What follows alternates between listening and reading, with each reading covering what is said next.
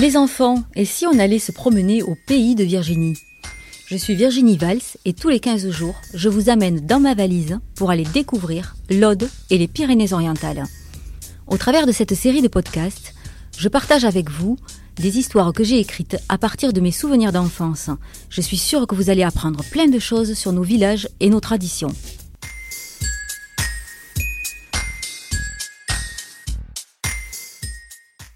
Aujourd'hui, direction la cité de Carcassonne pour rencontrer Dame Carcasse. Il était une fois une ville qu'on appelait Carcassonne. Elle se trouve dans le département de l'Aude, aujourd'hui habitée par près de 46 000 Carcassonnais et Carcassonnaises. Chaque année, des milliers de touristes viennent découvrir ou redécouvrir sa célèbre cité. Son château comtal et ses remparts sont même classés au patrimoine mondial de l'humanité par l'UNESCO. Je suis sûre que tous les visiteurs, de 7 à 77 ans, se sont déjà imaginés en chevalier ou en gente dame à l'époque de Dame Carcasse. Au fait, connaissez-vous sa légende? Celle qui expliquerait d'où vient le nom de cette ville? Venez avec moi, remontons le temps jusqu'au IXe siècle à l'époque de Charlemagne. Cinq ans. Voilà cinq ans qu'il est parti. Assise sur son lit à baldaquin, elle regarde par la fenêtre.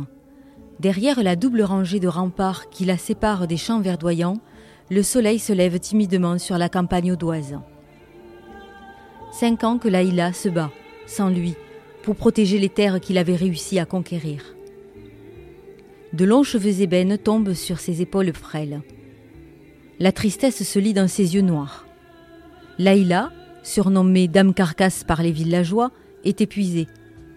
Il y a cinq ans, les hommes de Charlemagne ont tué son époux, le roi Balak, un sarrasin venu à la conquête de nouvelles terres.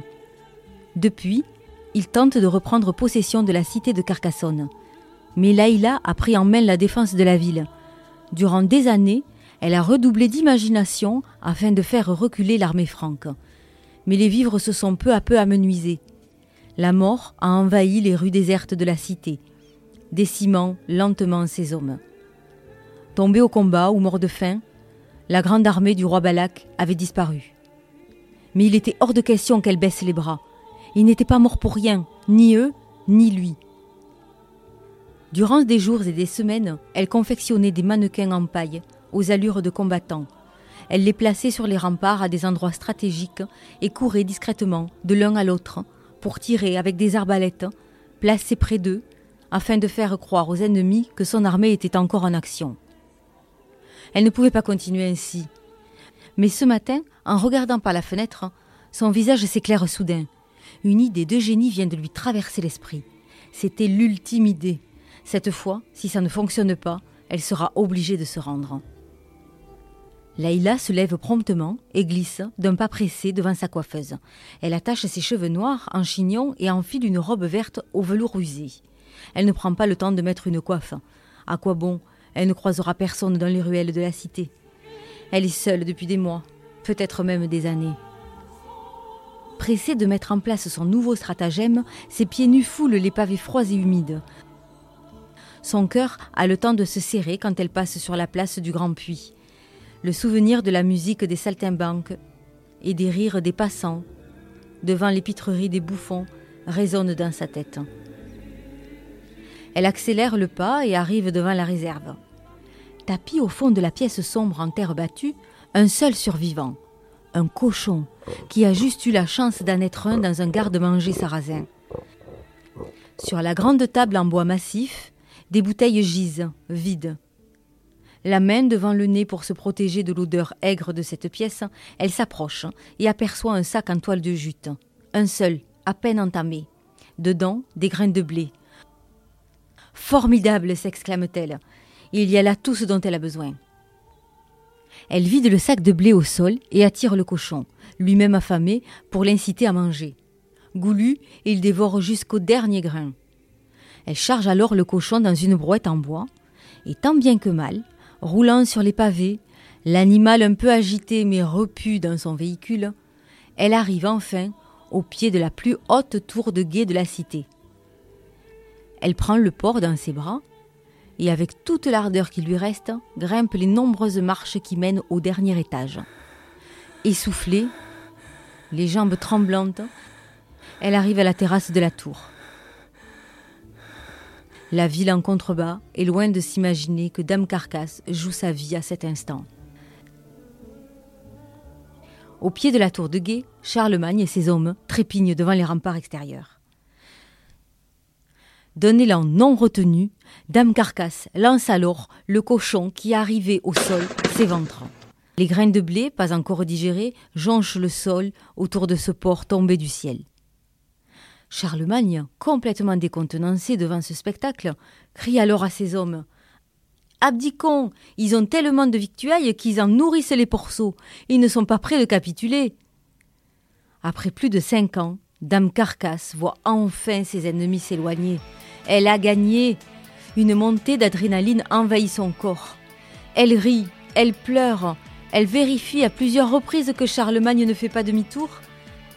Elle dévale les escaliers et court en riant, des larmes de joie sur ses joues, sonner les cloches de la cité pour alerter les alentours de sa victoire. Surpris d'entendre la musique des cloches, un des hommes de l'armée franque s'écrie alors Écoute, Charlemagne, écoute, Carcassonne Et c'est ainsi que cette belle ville audoise, surplombée par sa forteresse royale, est baptisée. Au fil des siècles, la cité s'étoffe, se construit, s'enrichit, incendiée puis reconstruite, abandonnée puis ravivée. Aujourd'hui, la cité de Carcassonne compte parmi les chefs-d'œuvre du patrimoine mondial.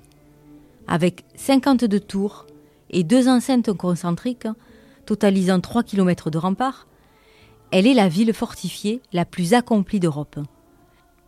Les vitraux de la basilique Saint-Nazaire sont considérés comme les plus beaux du midi de la France. La légende de Dame Carcasse, elle aussi, a traversé les siècles. Pourtant, Charlemagne n'a probablement pas fait le siège de Carcassonne. Son père, Pépin le Bref, l'ayant déjà prise aux Sarrasins vers 759, alors que Charlemagne n'avait que 17 ans. Et Dame Carcasse ne s'appelait certainement pas Laïla. En ce dimanche d'avril 2019, la saison touristique n'est pas encore commencée, mais déjà des centaines de visiteurs franchissent la porte narbonnaise, l'entrée principale de la cité. Ici, des retraités allemands écoutent consciencieusement leur guide. Là, des jeunes font des selfies devant les immenses remparts. Sur un banc, deux femmes dégustent une crêpe en observant la foule. Près de l'entrée, un couple s'enlace. À côté d'eux, le buste de Dame Carcasse veille toujours sur la cité.